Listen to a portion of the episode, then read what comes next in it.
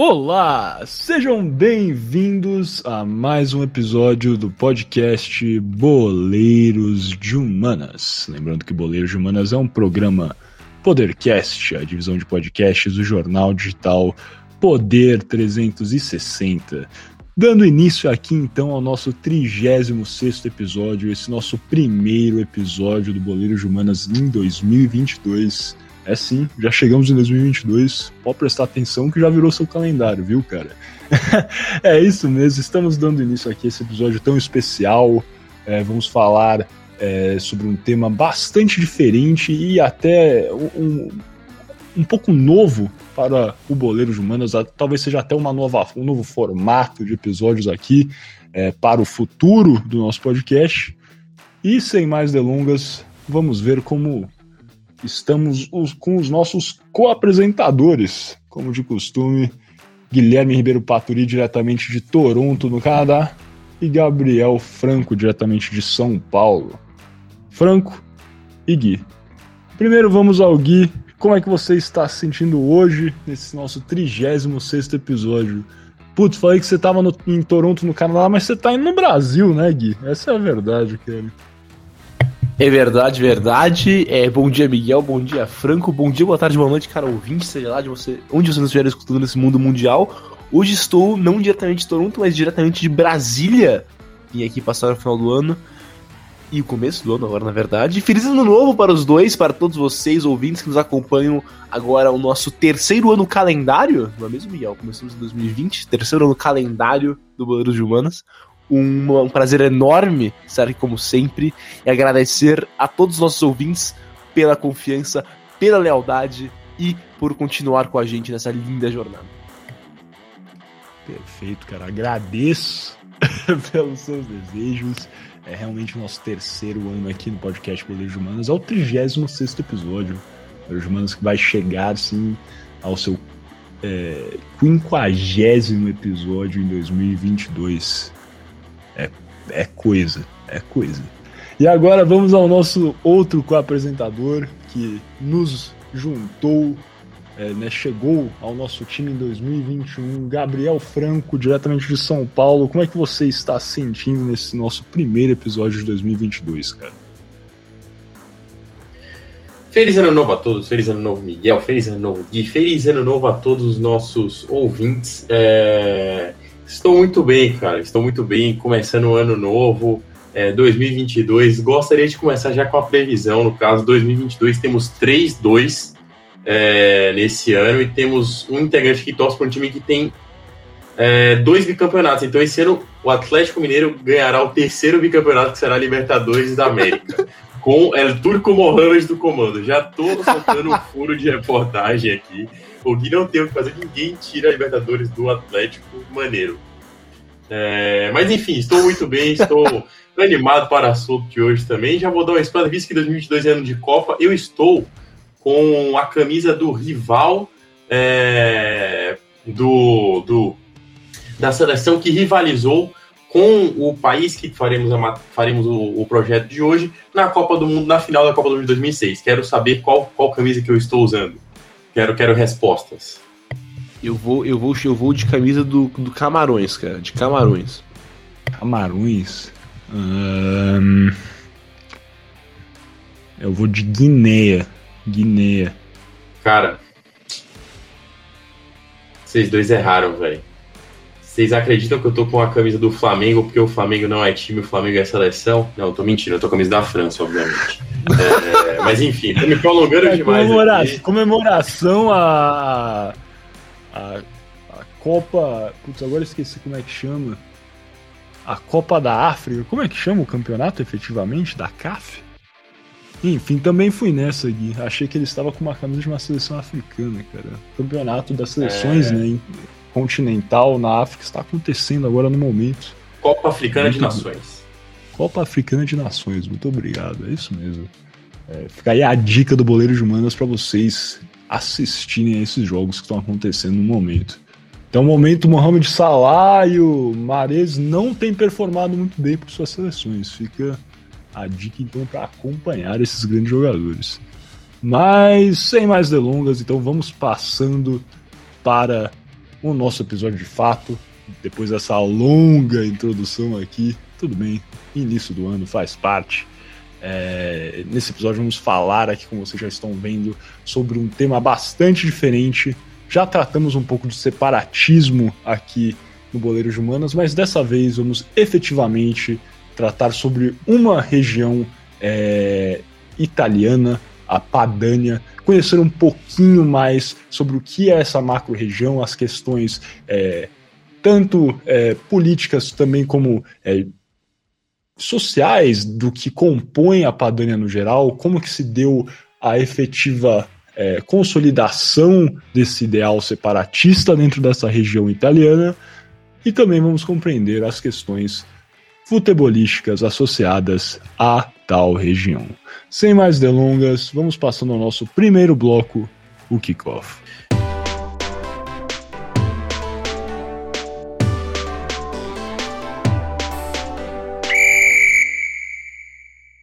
Sejam bem-vindos ao Kickoff, pela primeira vez comigo, Gabriel Franco.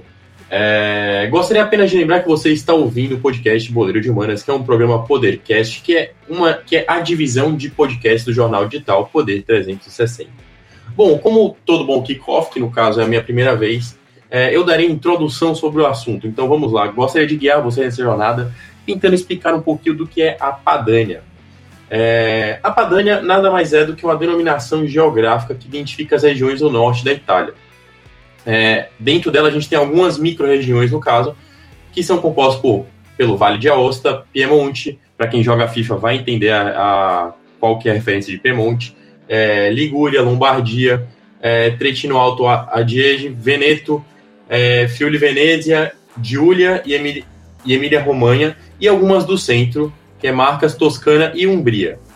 Depois eu vou explicar as questões do centro, mas basicamente se deve considerar as do norte. O nome deriva do nome em latim para o rio Pó, Pados, cuja bacia banha a região. É, ou seja, trata-se de uma localidade específica da Itália, uma localidade regional que concentra todas as regiões do norte da Itália e também algumas do centro. É, mas quais que são as relações separatistas que trazem fundamento à realização deste episódio? Bom, sim, como toda região é considerável e toda região que a gente traz aqui para debater aspectos políticos, a Padânia também tem uma forte é, tem uma forte ligação com temas e assuntos separatistas quando se diz é, política na Itália. É, essa, essa relação vem de, vem de uma história que começa na região em 1991, com a união de pequenos partidos autonomistas e regionalistas do norte da Itália. Os mesmos se denominam, obviamente, de Liga Norte. Liga Norte porque são esses partidos regionalistas dessa região do norte da Itália. A Liga Norte nada mais é do que um partido político de direita ou de extrema direita para a maioria, é, sendo que eles não se consideram de direita ou de extrema direita. Muitas vezes consideram até de centro-direita é, com uma certa variação para o centro. É engraçado isso, pois os mesmos possuem posturas conservadoras é, para temas como aborto, casamento gay, possuem um forte discurso cristão, defendem um estilo econômico liberal, ou seja, menos impostos e, e menor incidência do Estado, sobre as decisões e sobre a retenção de, de impostos, no geral, e por incrível que pareça, defende a Europa de regiões. Então não é totalmente oposta à ideologia da União Europeia, como alguns outros partidos, que nem Inglaterra, que adotam uma, uma política totalmente contrária à União Europeia. É, mas ainda assim eles não concordam totalmente com o modelo atual, só que não acham que é o suficiente para é, entrar com ações separatistas em, re, em relação à Itália.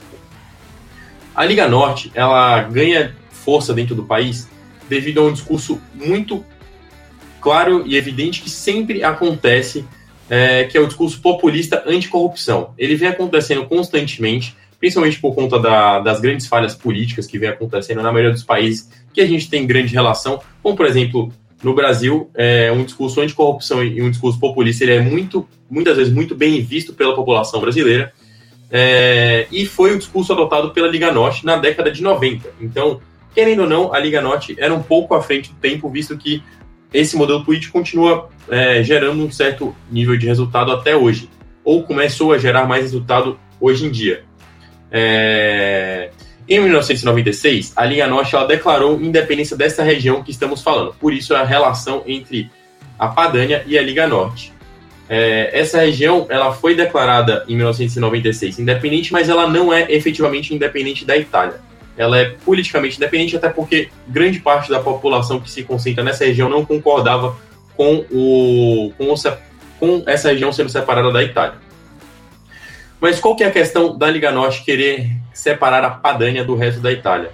É, a Liga Norte, ela, ela tem discursos que são de extrema direita, mas que, que, que variam também para discursos muitas vezes que não podem ser praticados. Eles têm algumas questões é, algumas questões xenófobas também dentro de alguns estilos de discurso deles e eles acham que as cidades do norte elas têm é, a, o maior poderio financeiro. O que é verdade eu vou explicar um pouco mais à frente. Mas no caso é, temos três grandes regiões, três importantes regiões da Itália, que no caso são as regiões de Piemonte, é, Ligúria e Lombardia, que tem diversas cidades como Turim, Milão, é, entre outras cidades que são as principais os principais epicentros industriais da região.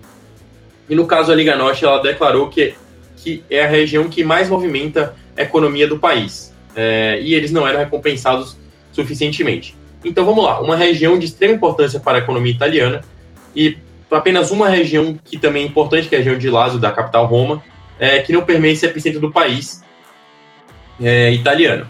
Então, por que que toda essa por que que eu precisei dar toda essa introdução?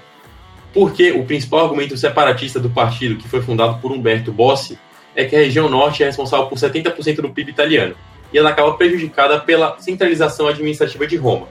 É, Bossi se baseia no fato da região norte não receber proporcionalmente em benefício da quantidade de impostos destinado a Roma. Esse é até um ponto engraçado, porque a Liga Norte ela, ela tem um estilo liberal que é contra impostos, e menor incidência do Estado. Mas, no caso, um dos principais argumentos separatistas, por mais que eles ainda não sejam totalmente contra os impostos, é a falta de reorganização dos impostos, visto que Roma concentra quase todos os impostos. É, mas, assim, no geral, os adeptos do partido eles defendem que a região deve receber mais benefícios por retornar muito mais. Além de ter mais autonomia, vale lembrar que a Itália é uma república democrática, não federativa. Sendo assim, essas federações não possuem autonomia como funciona na Espanha, com as comunidades autônomas na Alemanha também, com as comunidades federativas que eles têm, e no nosso querido Brasil, onde os estados detêm também poder e detêm também uma certa, é, uma certa administração maior sobre o, sobre o que acontece em cada região e não destinadas apenas à capital, como é na Itália, pelo, é, pelo fato de ser uma república democrática. É, então, enfim, para resumir, a Padânia é uma região que, que tem forte incidência separatista em cima, por conta de, uma, de um partido político forte na Itália, que é a Liga Norte, e que concentra 70% da economia do país. Se a gente fosse pensar para fazer um parâmetro, uma parametrização, logicamente não a parametrização econômica e política, mas só tentando entender a, a, a fins de grande Brasil, a região da Padânia ela pode se assemelhar ao movimento separatista que ocorre na região de Santarém. Obviamente que as ocasiões políticas são totalmente diferentes, e extremamente diferentes. É, porque a região de Santarém, ela acredita que as, as cidades da região de Santarém, elas têm importâncias sobre aquela região do rio Tapajós. E aí eles têm um movimento de, é, um movimento de separação dos Tapajós, assim como existia o um movimento de separação da Padânia. Mas ainda são dois permeios políticos, tanto em Tapajós quanto na Padânia, ainda não ocorreu essa, essa separação, sendo que na Padânia seria a separação total do país, é, e, no, e no Tapajós seria apenas do, apenas do estado do Pará. É, enfim, só, só traçando essa, essa linha para poder ver se fica evidente quais são as regiões é, envolvidas.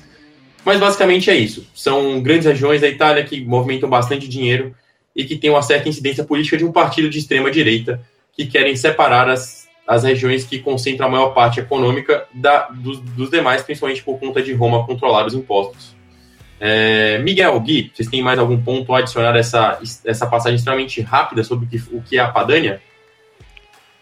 Nada adicionar no momento, acho que vamos tocar ainda um pouco mais sobre isso no segundo bloco. É, mas muito bacana também essa lembrança aí, talvez, desse movimento separatista, né, ou talvez no mínimo de divisão do estado do Pará que existe em Santarém. É, mas realmente no momento vamos deixar os meus comentários para o segundo bloco. Gui, algo? Eu também tenho comentários, mas eu acho que eles são mais, mais recentes sobre o que a Liga Norte tem aprontado, digamos assim, da Itália nos, nos últimos anos. Então vou deixar meu comentário também para o segundo bloco. Eu gostaria só de fazer uma ressalva antes da gente fechar que eu não estou comparando em nenhum momento os movimentos separatistas. É só traçando um, é, traçando um paralelo de como que a gente pode ver as questões dos estados é, dentro do Brasil comparado ao, é, a, aos movimentos separatistas fora do Brasil. Obviamente, a região do Tapajós ela tem, um, ela tem ideologias políticas que vão totalmente contrárias e são totalmente diversas a, as ideologias separatistas da Liga Norte e também cada país tem as suas especificidades regionais. Não é à toa que a, que a Itália é uma república democrática e não federativa como o Brasil. É isso. Apenas isso que eu queria complementar, só para poder não ficar nenhum percalço nos meus comentários. Obrigado pelo, pelo, pelo Muito bom. Vamos passando então para o nosso segundo bloco, o Toco e Me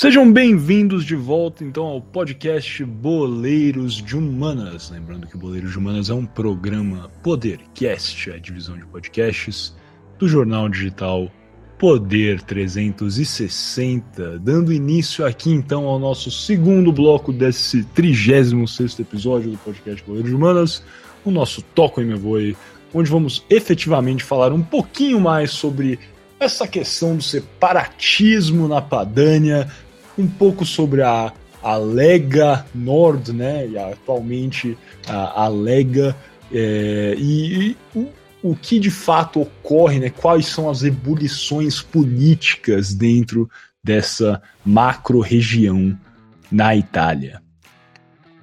É importante, acho que antes de iniciarmos essa discussão, compreender, o Franco deu aí um bom sobrevoo sobre o que é a Padânia, todas as questões socioeconômicas da Padânia, o tamanho, etc., a economia, né, as, as regiões que, que compõem efetivamente é, essa macro-região. Mas acho que é importante salientar que, muito embora esse termo Padânia né, e efetivamente a ideia do do separatismo, né, o nacionalismo pádano, esteja muito atrelado à Lega, que é um partido de direita, o, o primeiro uso da, do termo Padânia no cenário socioeconômico, é, na verdade, está atrelado ao Partido Comunista da Itália. Mas efetivamente, o político Guido Fanti, que foi um é, membro do parlamento italiano de longa data, foi presidente do Partido Comunista na região da Emília-Românnia, começou a utilizar esse termo em 1975, é, propondo aí uma união é, das regiões da Emília-Românnia, o Vêneto, a Lombardia, Piemonte e a Ligúria. Então, realmente esse termo aí foi né, utilizado pelo Guido Fante em 1975, um político é, de esquerda, né, da vertente comunista. Em 1990, no entanto, acho que é aí que há uma transição maior para esse campo da Lega, quando Gianfranco Miglio, um, um cientista político que depois se tornou senador pelo partido de direita, é, em 1992, escreveu um ensaio do que ele considerava como uma reforma constitucional na qual a Padânia seria é, criada. Né? Juntariam-se justamente é, as regiões do Vêneto, a Lombardia, Piemonte, Ligúria e a Emília-Românha, e essa seria uma das três macro-regiões da Itália, junto à região é, central, que seria a Etrúria, e a região mediterrânea, que seria a Itália é, do Sul. Teríamos aí também algumas regiões autônomas que permaneceriam, como por exemplo Trentino Alto Adige, que o Franco propriamente falou, é, Friuli, é, Giulia, Sicília e a, Sar a Sardenha permaneceriam efetivamente com a autonomia é, atual que elas, é, que elas é, detêm até os dias de hoje. E entrando nesse campo, acho que é muito relevante até é, definir que essa discussão de nacionalismo e separatismo, como o Franco bem tocou, está gravemente atrelada também a um conceito de, de proeza econômica e principalmente é, de uma falta de autonomia, talvez. Essa é a verdade. Como o Franco bem determinou, é, a Itália não é um Estado é, que segue o sistema federativo, né, igual ao Brasil, quando, por exemplo, né, o, o Brasil é composto por uma assembleia de unidades federativas, compõe a Federação é, do Brasil, que tem uma existência constitucional e efetivamente decisões não podem ser unilateralmente é, modificadas pelo governo central de Brasília. Né? Os estados, os entes federais têm certa autonomia é, sobre, né, em, em relação ao governo de Brasília. No Estado unitário, que corresponde aí ao sistema italiano, essas unidades subgovernamentais, as regiões como Vêneto, a Lombardia, etc., é, podem ser criadas, extintas pelo governo central e terem os seus poderes modificados por este. Não é algo que acontece com tamanha frequência, mas é possível. E por isso que a região, né, as regiões que compõem essa macro-região da Padânia, compondo aí uma porcentagem massiva do PIB da Itália, a população e, enfim, tendo realmente uma proeza bem forte dentro do ambiente italiano, é, defendem né, uma autonomia maior para tal região e as regiões da Itália no geral, com a adoção, no mínimo, desse sistema federativo. E desde 1991, com a criação do partido, a Lega Nord, sendo aí uma união de alguns partidos regionais do norte é, da Itália, tendo como, por exemplo, a Lega é, Lombarda e a Lega é, Veneta, que seriam né, a Liga da Lombardia e a Liga do Vêneto. o termo Padania vem sido utilizado para se referir a essa área geográfica que excede aí até o vale do rio Po, que efetivamente né, a Padânia seria aí essa região é, no vale do rio Po, e está efetivamente até ultrapassando os limites dos quais é, o Fante, né, o Guido Fante, que foi o primeiro político a realmente utilizar esse termo nos anos 70. Desde 1991, né, com essa fusão de vários partidos do norte da Itália, a Lega Nord então tem ou defendido uma autonomia maior para essa macro-região da Padônia, Padânia, ou efetivamente a secessão da Padânia é, da, com relação à Itália. Realmente a independência é, da Padânia.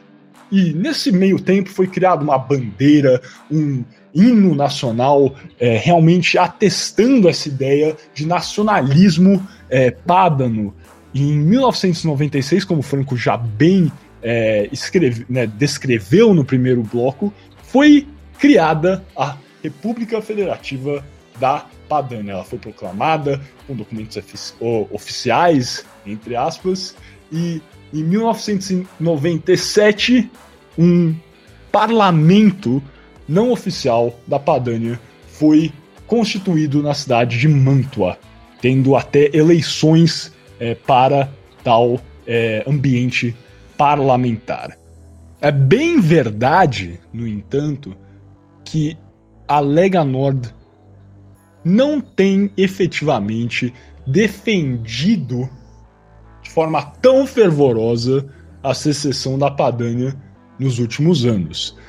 Tal é o caso porque o partido tem se tornado cada vez mais popular em outras regiões da Itália.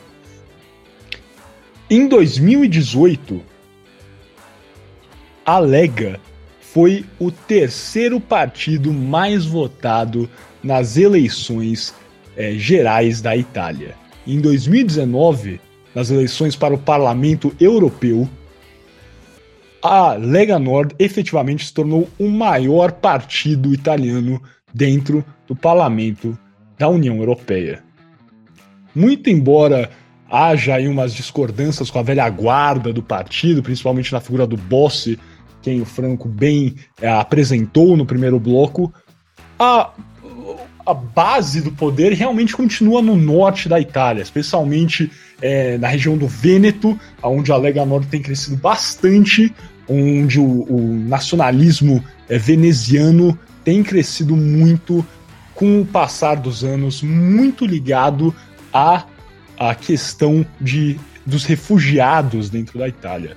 Efetivamente, em 2020, a Itália abrigava mais de 128 mil refugiados e essa pauta tem servido como combustível para é, vários habitantes do norte e também de outras regiões da Itália para aderirem a esse é, discurso nacionalista da Lega e também é importantíssimo falarmos da figura do do líder Matteo Salvini, né, o atual líder da Lega, o senador Matteo Salvini, que já serviu como é, serviu como ministro do interior e vice-primeiro-ministro. Efetivamente, né, acho que é, dá para perceber que um partido que tem essa característica de defender o nacionalismo, defender é, uma autonomia maior e um governo italiano para italianos, né? É, o trabalho do Matteo Salvini foi eficaz em basicamente isso. Em 2019, a Itália abrigava mais de 207 mil refugiados, caindo para 128 mil um ano depois. Efetivamente, ainda assim, é um número bem grande, está logicamente na casa dos maiores dentro da Europa, mas sim, é, um, é uma queda é, bem forte, é, levando em conta a atuação do Matteo Salvini e a proeminência da Lega dentro do, da estrutura política governamental é, da Itália. Então, sim, é um partido que, por toda a sua história, desde 1991, com a fusão de vários partidos do norte italiano, tem defendido ou uma autonomia maior para a Padânia ou até a secessão dessa macro-região, mas que atualmente, com o crescimento da sua popularidade em outras regiões da Itália, tem optado por uma defesa talvez maior, por um sistema federativo e comprado algumas outras brigas como a guerra contra imigração, a imigração ilegal e a entrada de refugiados em território italiano. Gui, Franco ao declarar, Gui falou que tinha muita coisa a falar sobre a Lega, sobre o Matteo Salvini. Qual é o seu parecer sobre o assunto, cara?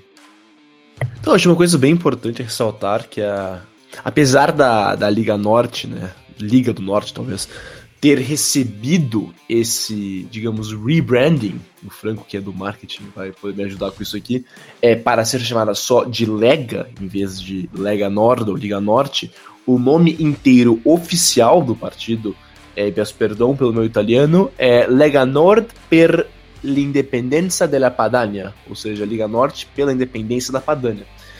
Então, a, apesar de, de, ter feito esse rebranding para ter um apelo mais nacional, a Liga do Norte, ainda Liga, né, ainda tem esse, uh, digamos, a gente está comprometida principalmente com o norte do país. E como o Franco falou, tem alguns elementos dentro do partido que são abertamente é, discriminatórios e, bem, de uma maneira até pode até dizer xenófobos contra é, os próprios italianos no sul do país. Isso sem, obviamente, estar na questão é, de suas posições com, com imigrantes vindo do Oriente Médio e da África, que também pode ser bastante debatida. Mas até 2018, Miguel, como você bem falou, a Lega era um partido pequeno na Itália, não tinha tanta tração até que é, em 2018, como você bem falou, a Lega se tornou o partido com maior número de cadeiras no parlamento, mas mesmo assim ela não conseguiu formar governo, porque chegaram à conclusão de que, enfim, não, não conseguiu uma maioria no parlamento. O tradicional ganhou, mas não levou no parlamentarismo. Por isso que o Salvini ficou, como você bem falou, como vice-primeiro-ministro e ministro do interior, e colocaram o Giuseppe Conte, uma espécie de testa de ferro do governo, para liderar um, uma coalizão entre a Lega e o Movimento Cinco Estrelas da época do Luiz de Maio, que também foi vice-primeiro-ministro. Esse governo não durou muito tempo, caiu é, em meados, mais meados para o fim de 2019. O Conte brigou bem publicamente com o Matteo Salvini e acabou expulsando a Lega da coalizão e formou uma nova coalizão até com o, o ex-primeiro-ministro Matteo Renzi e seu partido de Vitália. Esse partido, essa coalizão também não durou muito e atualmente temos um novo governo desde fevereiro de 2021 do Mário Draghi, que trouxe a liga de volta para o governo, mas o Matteo Salvini não tem posição no no, no, no, no ministério do Mário Draghi, só temos dois, três, três integrantes da Lega como ministros, o Giancarlo Giorgetti, que é ministro é, da Economia e Desenvolvimento, não, desculpa, ministro de Desenvolvimento Econômico, o Máximo Garavaglia, ministro do Turismo, e Erika Stefani, que é ministra para pessoas com deficiências. Então, é... bem, podemos com essa, essa, esse rápido sobrevoo que eu dei ver não só que a Itália é bem difícil ter um governo estável na Itália, talvez devido ao número de partidos. A Lega não conseguiu capitalizar em seus números devido a ser um partido de extrema-direita populista que, que, que atrai muito, muitas críticas, não só dentro do, do parlamento, mas também na Itália em geral. Eu estou interessado para ver como a Lega vai se sair na próxima eleição, se mais uma vez sair forte, pode ser que consiga formar um governo, mas eu acho, eu acho bastante difícil, eu acho Salvini uma pessoa bastante controversa, bastante uh, difícil, né? Ele é ele está aliado a esse movimento internacional da alt-right, se encontrou com o Bolsonaro, ele é, tem ligações com o Bolsonaro, tem ligações com o Vitor Orbán e outros líderes da extrema-direita europeia. E, enfim, a Liga Norte, eu, minha conclusão é a seguinte: a Liga Norte tenta ser um partido que apele mais abertamente a todos os italianos mas como, mas como seu nome oficial diz, ainda é um partido que luta principalmente pela independência, independência da Padania. Muito bom, Gui, muito bom realmente esse seu sobrevoo pela política atual da Itália também.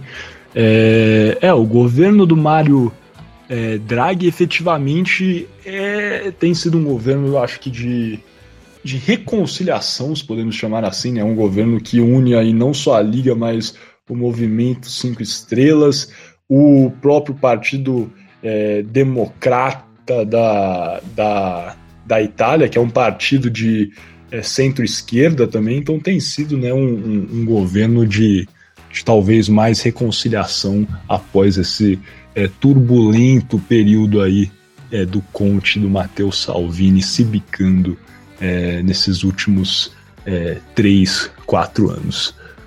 Alguma coisa a declarar, é, Franco, também, ou vamos passando para o nosso terceiro e último bloco dessa primeira parte do podcast? Ah, acho que já acrescentou todos os pontos importantes, acho que podemos seguir. Perfeito, então, então vamos passando para o nosso terceiro e último bloco dessa primeira parte, o arremate.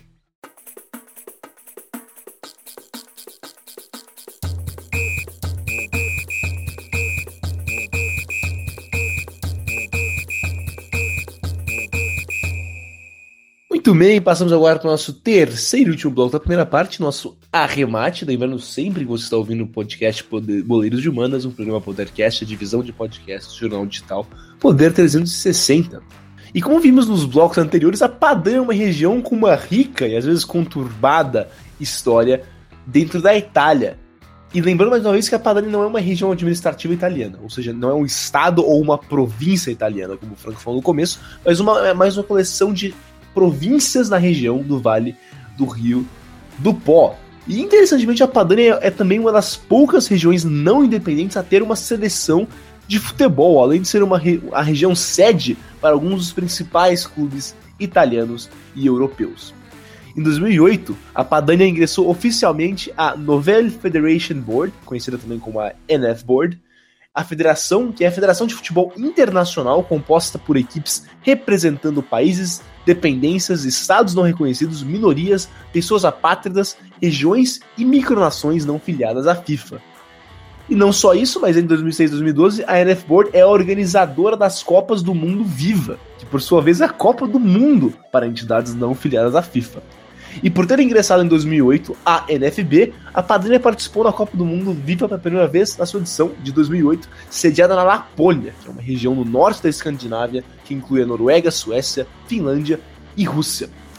E nessa participação inicial, a Padrinha venceu a Copa do Mundo Viva depois de vencer a seleção arameu de futebol. E abre um parênteses para explicar que os arameus são um povo semita é, naturais da Mesopotâmia. Então a Padrinha venceu os arameus por 2 a 0 ficou com o caneco da Copa Viva 2008.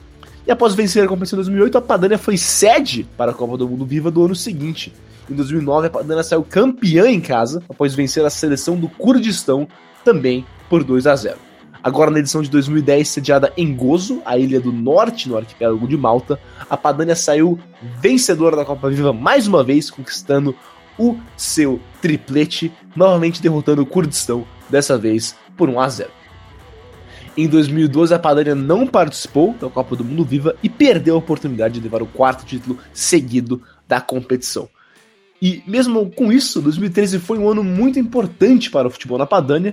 Não só foi oficialmente fundada a Federação Padana de Futebol para organizar a seleção, mas a Padania deixou a NFB para ingressar na recém-fundada CONIFA, Confederação do Futebol de Associações Independentes.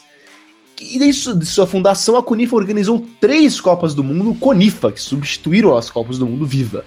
E o modelo também mudou, a competição sendo disputada de dois em dois anos, em vez desse modelo mais é, um pouco até aleatório das Copas do Mundo Viva, que às vezes eram disputadas todo ano, às vezes tinha um ano que não eram disputadas, enfim. A Copa do Mundo Conifa tinha uma periodicidade de dois em dois anos. E na primeira edição, em 2014, novamente sediada na Lapônia, a Padania caiu nas quartas de final para a seleção do Condado de Nice, que é uma região da França, que acabou levando o título. Agora, em 2016, a Padania teve um desempenho melhor. Nessa oportunidade, o torneio foi sediado na Abecásia, que é uma república autônoma no norte da Geórgia. Geórgia não o estado dos Estados Unidos, mas é uma ex-parte ex da União Soviética ali no Cáucaso. Mas enfim, nessa edição a Padania perdeu para a seleção de futebol do Punjab nas semifinais por 1 a 0. E abro de novo um parênteses para explicar rapidamente que os Punjabis são uma diáspora distribuída pelo Paquistão, Afeganistão e Índia. Essa derrota levou a Palmeiras a jogar a disputa de terceiro e quarto, onde também perdeu, dessa vez por 2 a 0 diante da seleção norte-cipriota de futebol. E a última participação da Padania em um torneio internacional é, global, digamos assim, foi na Copa do Mundo Conifa de 2018. E dessa vez a Padania perdeu mais uma vez para os norte-cipriotas por 3 a 2 de virada nas semifinais. Mais uma vez, na disputa de terceiro e quarto, a Padania enfrentava a seleção de futebol do país sílico.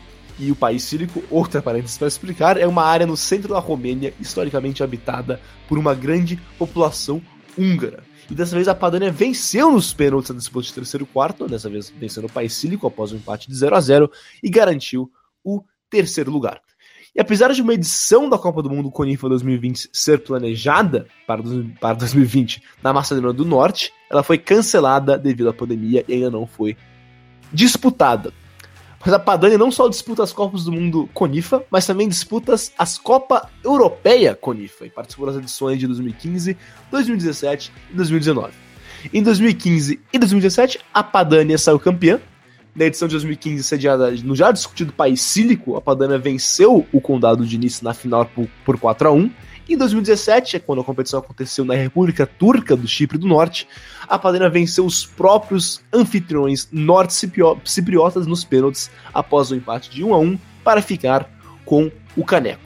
Na edição de 2019 da Euroconifa, a Padania teve talvez a sua pior participação na história de, de qualquer competição dessas Conifa ou Viva, quando não conseguiu sair da fase de grupos e ficou aí no meio do caminho. É, teremos agora em 2022 a edição de 2021 da Euroconifa, está planejada. É, então, para as pessoas que se, interessam, se interessaram por esse futebol alternativo, talvez, né? É, podem ficar de olho. É, a competição vai acontecer entre. É, desculpa, vai acontecer em agosto de 2022 e vai ser sediada na França pelo já discutido Condado de Nice. Eu poderia agora entrar aqui, talvez, é, nos clubes importantes que estão sediados na Padania, mas eu acho que isso já as pessoas já sabem, pela maior parte. Internacional de Milano, o próprio Milan, a Juventus. É, para quem gosta de uns times talvez um pouco menores, temos também o Bologna, o Venezia de Veneza, entre vários outros clubes importantíssimos da Itália, Atalanta, estão aqui no norte, na Padania, é, que enfim, como podemos ver, é uma região bastante importante para o futebol, que tem uma história rica e até divertida no futebol internacional é, não filiado à FIFA. E com isso, Miguel Franco, algo a adicionar sobre a Padania no futebol? Cara, eu acho que você deu um ótimo sobrevogue. Eu acho que a Copa, é, a Conifa em si, pode ser um episódio muito bacana para termos aqui no futuro do podcast Boleiro de Humanos. Tem tanta coisa relevante, tanta coisa legal é, para a gente explorar, ainda mais com esse campeonato que está chegando aí. Vale a pena a gente fazer, talvez, um, um episódio especial sobre a Conifa é, no futuro, coisas tão relevantes como, por exemplo, vocês sabiam. Comecei a. Eu, eu, pesquisei isso quando eu vi né, a parte do roteiro do Gui, na verdade. Tem até seleções que fazem parte de algumas confederações, como por exemplo a seleção de Tuvalu, país, né, na é, Oceania, que faz parte da Confederação de Futebol da Oceania, mas não faz parte da FIFA, faz parte da CONIFA. Muita, muita coisa interessante, relevante, e vários países ou regiões né, que têm é, certa autonomia ou até movimentos de secessão que fazem parte é, da CONIFA. Com certeza, um tópico que possivelmente exploraremos no futuro aqui no Boleiro de Humanos. Exatamente. Uh, Franco, algo a declarar ou podemos fechar a primeira parte do boleiro de humanas? Não, acho que não. Acho que seu sobrevoo foi, foi totalmente eficaz. É, o único ponto, assim, que, que, que, eu, que eu acho importante a gente correlacionar também é a relação, é que como que a gente vê as relações econômicas desse, desses clubes da é, desses clubes da região da Padânia versus os os demais clubes da, da Itália, assim, né? Eu acho que a gente tem poucos clubes fora da região que tenham, que tenham no caso, tanto reconhecimento assim quanto a maioria dos clubes da região. É, assim, de cabeça lembro da Lazio, da Roma, que são os dois da capital, e do Napoli, que fica na região de Nápoles, que é, que é, na, que é mais para baixo, o caso. Mas basicamente quase todos os outros da região é, são os maiores detentores de títulos na Itália. Por exemplo, a maior é a Juve, seguida por Inter, aí tem o Milan e tem o Genoa. E tem o Genoa, que, tipo, são quatro times da, dessa região, sabe? É, então, até, até depois vem Bolonha, Torino, é, dentro dos times que estão na região também. Então, a discrepância econômica, ela reflete muito também na discrepância futebolística. É só isso que, que eu tinha declarado também, que eu acho importante, porque sempre que a gente fala de economia, de política, ela também se relaciona a futebol. É, eu acho que, que, que não à toa a maioria dos campeões é, dos países são os campeões do, das cidades ou regiões de onde está o dinheiro, né? É, é, só isso. É, não, é interessante mesmo, Franco. Essa discrepância futebolística é muito forte e, e eu tô olhando agora abrir a, a tabela da Liga Italiana, no, no digamos, no G6, é, dos seis clubes em primeiro, nos primeiros, nas primeiras posições da, da tabela. É, quatro são, são da região da chamada Padânia, da Inter de Milão, o Milan, a Atalanta e a Juventus, com somente a Roma e o Napoli sendo bem fora da macro-região reivindicada pela Liga do Norte.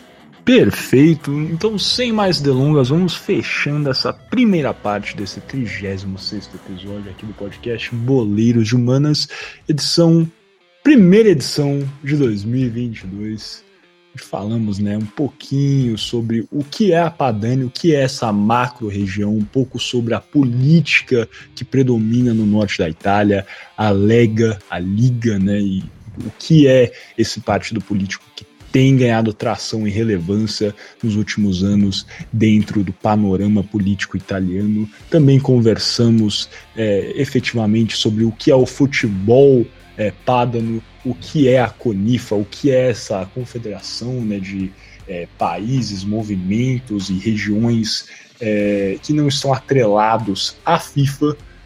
Mas, como sempre, convidamos vocês a pesquisarem mais. Nunca será possível em é, 30, 40 minutos estipular todos os pontos sobre a história da Padânia, sobre o futebol pádano. Assim, como sempre, fica aqui o nosso convite para que vocês pesquisem um pouquinho mais sobre os assuntos debatidos nessa primeira parte. Como sempre, os convido a participar da segunda parte do podcast Poderes Humanas, onde teremos o nosso shootout, aquele rápido jogo de perguntas e respostas sobre os temas debatidos aqui na primeira parte, e também nadas, nosso debate sobre o que conversamos aqui hoje. Se você estiver ouvindo no YouTube, é só deixar o vídeo rolar. Se você estiver ouvindo em algum provider de áudio, clica aí embaixo, em cima ou do lado, para ouvir a nossa segunda parte. Até daqui a pouquinho.